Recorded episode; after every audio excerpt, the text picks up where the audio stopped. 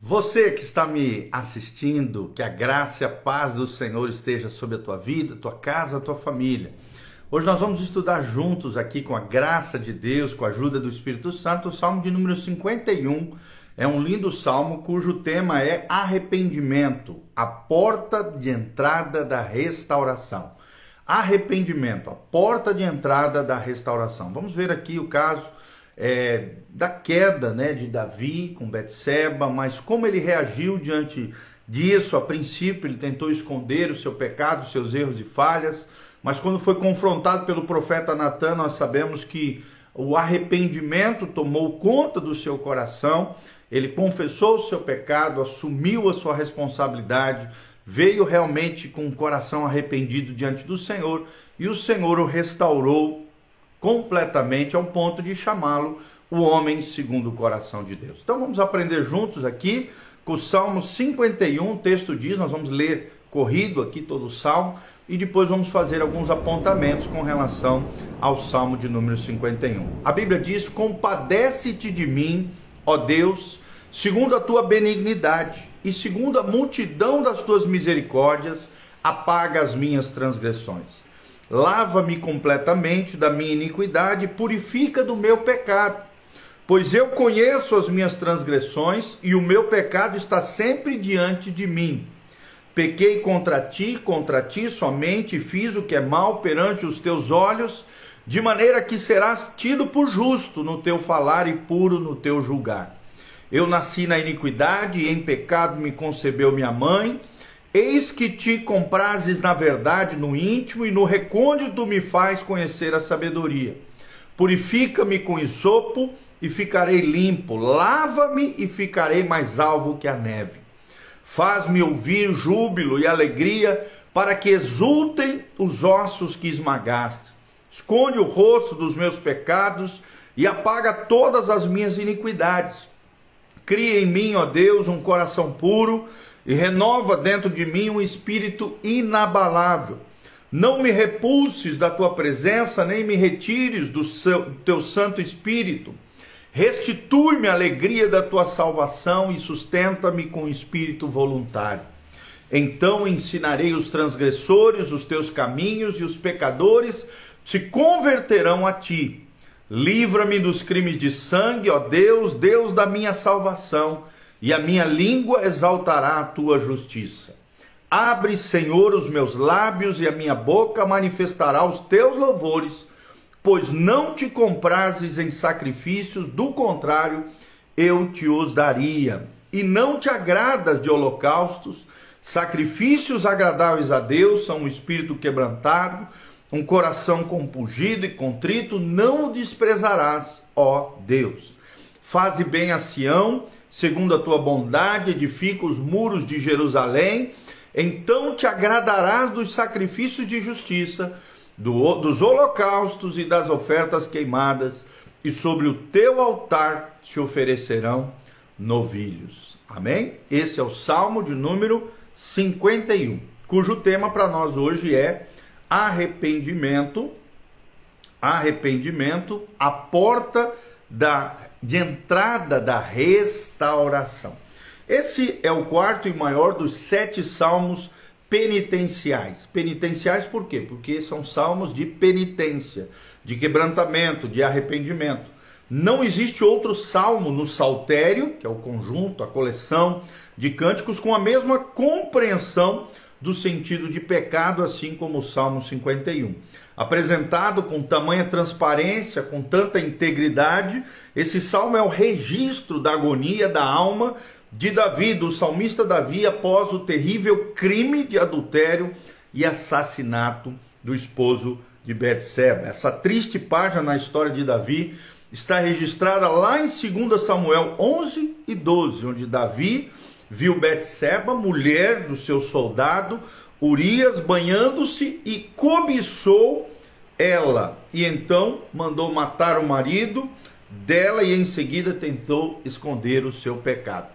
O Davi usou quatro planos para encobrir o seu pecado. O primeiro plano foi dar férias ao marido de Betseba, para que ele de alguma maneira fosse lá e se deitasse com a sua mulher que já estava grávida do próprio Davi. Segundo plano foi dar um banquete ao marido de Betseba, alcoolizá-lo, né, de alguma maneira ali envolvê-lo em toda aquela situação para tentar esconder o seu pecado. O plano 3 foi encontrar a morte do marido de Betseba. E assim aconteceu, segundo os relatos bíblicos. E o quarto plano foi casar-se com Betseba para esconder a gravidez, coisa que não deu certo. Por quê? Porque Deus viu tudo e o confrontou através do seu profeta, o profeta Natã, que contou uma parábola de enredo glamouroso ali, de uma espécie de injustiça. Davi se exaltou, dizendo: Esse homem merece perecer, morrer e nós sabemos pela palavra que Natan coloca o dedo na cara dele e diz: Esse homem é você. Tu és esse homem. Então, Davi, aqui tomado por um sentimento de culpa, de horror, foi nessa condição que ele escreveu o Salmo 51, reconhecendo o seu pecado, se arrependendo, jogando o veneno fora e espremendo toda ferida diante do Senhor. Então, fica evidente que esse salmo é uma oração, primeiramente, por perdão e uma confissão humilde de atos pecaminosos provenientes de uma natureza pecaminosa e de uma raiz amarga. E depois, então, com o coração correto, nós vemos a renovação, a santificação por meio do Espírito Santo de Deus. Vamos ver agora como é que Deus trabalha ao longo desse salmo o arrependimento na vida de Davi como porta de entrada para a sua restauração. Em primeiro lugar, nós vemos um clamor por compaixão. Clamor por compaixão. Você vê isso do versículo 1 ao versículo 2. Quando ele diz: Compadece-te de mim, ó Deus, lá no Salmo 51, versículo 1. Então nós vemos aqui um clamor que está fundamentado na infinita misericórdia de Deus. Davi sabia do Deus misericordioso que nós servimos e ele apela às misericórdias de Deus no primeiro versículo. Também vemos logo em seguida o que o clamor é provocado pela sua triste situação. Nós vemos isso tanto no primeiro versículo como no, no versículo 2. Nós vemos Davi reconhecendo a sua transgressão diante de Deus. E a transgressão é isso: é uma rebelião, é uma revolta da vontade contra a autoridade divina. Foi o que Davi admite que foi rebelde, onde a sua própria vontade prevaleceu e que ele foi governado, infelizmente, por um desejo lascivo. Iniquidade é uma perversão, algo sujo, indigno, vergonhoso. E pecado é errar o alvo e não viver de acordo com os preceitos divinos, é uma espécie de andar fora da linha de Deus, tá bom? Terceiro lugar, nós vemos o clamor é evidenciado pela, pelo pedido de perdão no versículo 1 e versículo 2 você vê isso, um clamor evidenciado pelo seu pedido de perdão. O tempo todo ele está pedindo: apaga as minhas transgressões, lava-me continuamente. Depois, no segundo momento, nós vemos uma sincera confissão. Dos versículos 3 ao versículo 6 do Salmo 51, segundo ponto que eu quero trazer para você é uma sincera confissão, ou seja, houve no coração de Davi uma profunda convicção do seu pecado a partir do versículo 3. Nós vemos o tempo todo ele dizendo: Pai, pequei contra ti, Pai. Né? Nós vemos essa convicção de pecado, que é o primeiro passo para a restauração.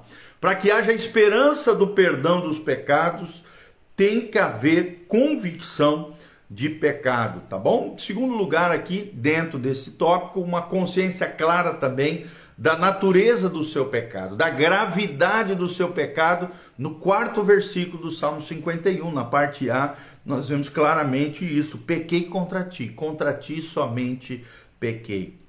Em terceiro momento, você vê também uma consciência clara de que ele não tem nenhuma desculpa para pecar diante de Deus, que Deus é justo e ele é que estava errado. Você vê na parte B do versículo 4. Num quarto momento aqui, dentro desses, desses versículos, nós vemos uma consciência clara de que a sua natureza é essencialmente má.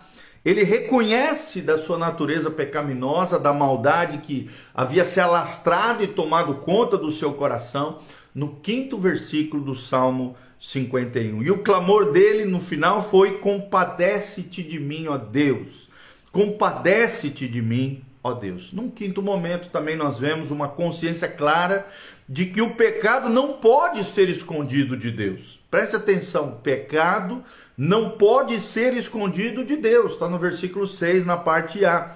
Deus não se compraz com a verdade dos lábios divorciada do coração. Num sexto momento, aqui dentro desses versículos que estamos explanando, nós vemos também no, na parte B do versículo 6 uma consciência clara da nossa falta de sabedoria e nos metermos nos erros, nos pecados, nas falhas morais diante de Deus e diante das pessoas. Ou seja, o nosso problema fundamental é falta de sabedoria. Somos maus terapeutas de nós mesmos e por isso precisamos de discernimento que vem de Deus, da sabedoria que vem do alto para não errarmos, não tomarmos decisões debaixo do poder infernal da paixão carnal como Davi tomou, tá bom? Terceiro pontinho que eu quero passar para vocês é o pedido de purificação. Pedido de purificação, você vê isso do versículo 7 ao 9. Davi aqui tem uma clara percepção de que o pecado contaminou, o deixou sujo, mas também sabe que não podemos limpar por nós mesmos, pois não temos poder para isso. Apenas o sangue de Jesus nos purifica de todo o pecado. No primeiro momento, Davi entende que só Deus pode nos limpar do pecado. Quando ele diz purifica-me com isopo. Isopo era uma, uma folha de árvore antiga, que era uma espécie de esponja que se usava né, para aspergir sete vezes com sangue sacrificial, molhado ali no ramo do isopo de um arbusto do deserto. Ele era uma espécie de borrifador naquela época, tá bom? Em segundo, no segundo momento, nós vemos que o pecado é maligníssimo, ele é maldoso, terrível, maligníssimo em seus efeitos. Você vê isso no versículo 8 e no versículo 9. Ou seja, praticar o pecado e escondê-lo é tão doloroso e desconfortável como os ossos quebrados, uma vez que onde o pecado chega, a alegria se despede. Só por meio da purificação do pecado, podemos desfrutar da verdadeira alegria diante do Senhor, que só existe na presença de Deus, pois o pecado nos priva, priva do rosto favorável de Deus com relação à nossa vida. O quarto ponto que eu quero te trazer do Salmo 51 é o anseio pela renovação, o desejo de sermos renovados pelo Senhor. Você vê isso no versículo 10 ao 12. Num primeiro momento, três verdades aqui são trazidas à tona pelo salmista. A primeira delas, a necessidade de um novo coração no versículo 10. O problema de Davi não é Betseba, mas o seu coração. Não é o mundo, mas o seu coração. Ele sabe da necessidade de um novo coração diante de Deus. Em segundo, no segundo momento, nós vemos que Davi ele exalta a necessidade de comunhão com Deus. Por quê? Porque ele percebeu que o pecado afetou o seu relacionamento com Deus. O pecado é o pior de todos os males, pois nos priva do maior bem, e o bem supremo é a relação e a comunhão com o próprio Deus. Pois é nela que nós temos a plenitude de alegria que só é desfrutada na presença do Senhor. Que coisa linda. No terceiro momento, nós vemos aqui Davi exaltando a necessidade de ser restaurada a alegria que ele tinha na sua salvação. A alegria da salvação no versículo 12. Essa alegria não é algo que tem a ver com temperamento, é uma alegria de Deus, é alegria na pessoa bendita de Deus, é alegria da salvação, alegria do céu, alegria do salvo. E o pecado de Davi roubou temporariamente essa alegria o pecado é um ladrão de alegria. No quarto momento aqui nós vemos o desejo de proclamação. O desejo de proclamação. Logo após a restauração, o desejo de proclamação. Davi aqui expressa o desejo de viver para a glória de Deus novamente, testemunhando das maravilhas de Deus. Davi quer viver agora para agradar a Deus e não seus próprios desejos. Em vez de ser pedra de tropeço, ele quer ser um instrumento de bênção nas mãos do céu. Eu quero declarar isso sobre a tua vida. Você não será uma pedra de tropeço, você será uma bênção nas mãos de Deus na vida de outras pessoas.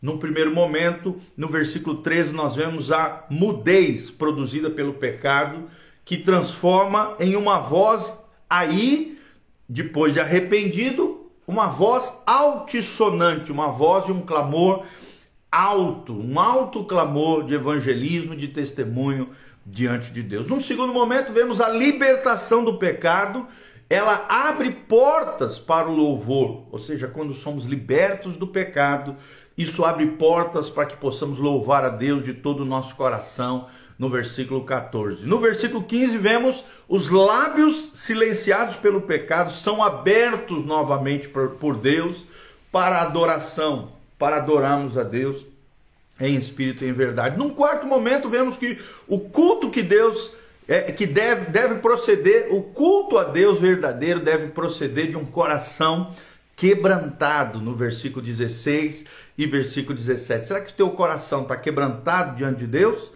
E é tremendo isso, gente. Precisamos disso, ter uma nova atitude para com Deus. A pessoa contra quem Davi pecou foi Deus, mas a pessoa a quem ele deseja acima de tudo também era Deus. Isso fez toda a diferença entre arrependimento e remorso. Arrependimento, você sente a tristeza, mas toma uma decisão de mudança de vida e caminha em restauração, salvação e renovo de Deus. O remorso é se sentir mal, triste com o pecado, mas não decidir mudar a sua vida, continuar em angústia, em culpa, em tristeza profunda que leva à condenação eterna.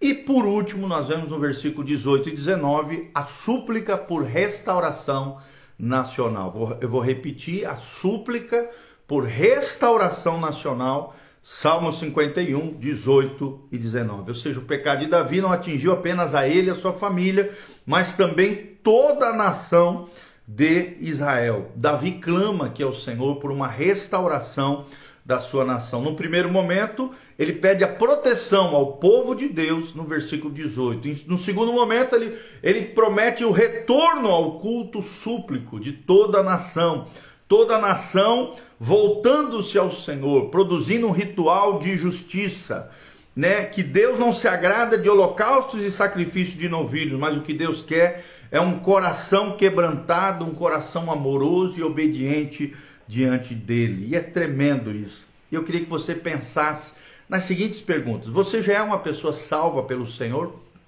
Você se afastou de Deus e perdeu a alegria da salvação? Você quer agora voltar-se para Deus, confessar o seu pecado e tomar posse da restauração do Senhor? Deus está disposto a te restaurar. E se houver o quê? Se houver arrependimento no seu coração, tá bom? Então nós vemos todos esses pontos aqui diante de Deus e o nosso tema hoje foi arrependimento, a porta de entrada da restauração. Primeiro ponto que nós vimos foi o clamor pela compaixão de Deus. Versículo 1, versículo 2. Segundo ponto que aprendemos foi uma sincera confissão diante de Deus, versículo 3 a versículo 6. Depois nós aprendemos um pedido de purificação diante de Deus, o terceiro ponto, do versículo 7 ao versículo 9. Depois aprendemos um anseio pela renovação, no versículo 10 ao versículo 12 do Salmo 51. Depois nós aprendemos o desejo de proclamação, do versículo 13 ao versículo 17. E no final aprendemos sobre a súplica por restauração nacional, no versículo 18 ao versículo 19. Tá bom? Então espero de alguma maneira trazer esse conhecimento, é claro, básico, objetivo aqui, para que você compreenda melhor o Salmo 51.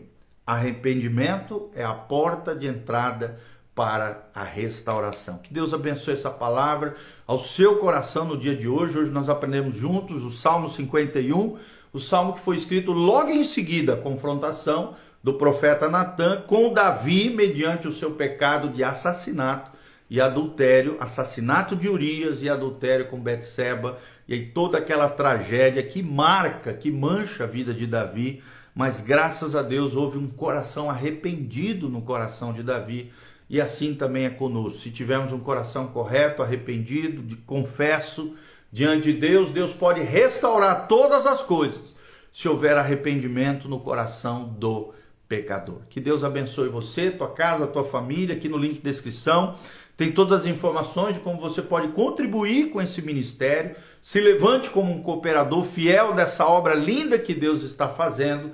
Que Deus abençoe você, tua casa, tua família, tudo aquilo que você colocar as mãos, seja abençoado, agraciado pelo Senhor.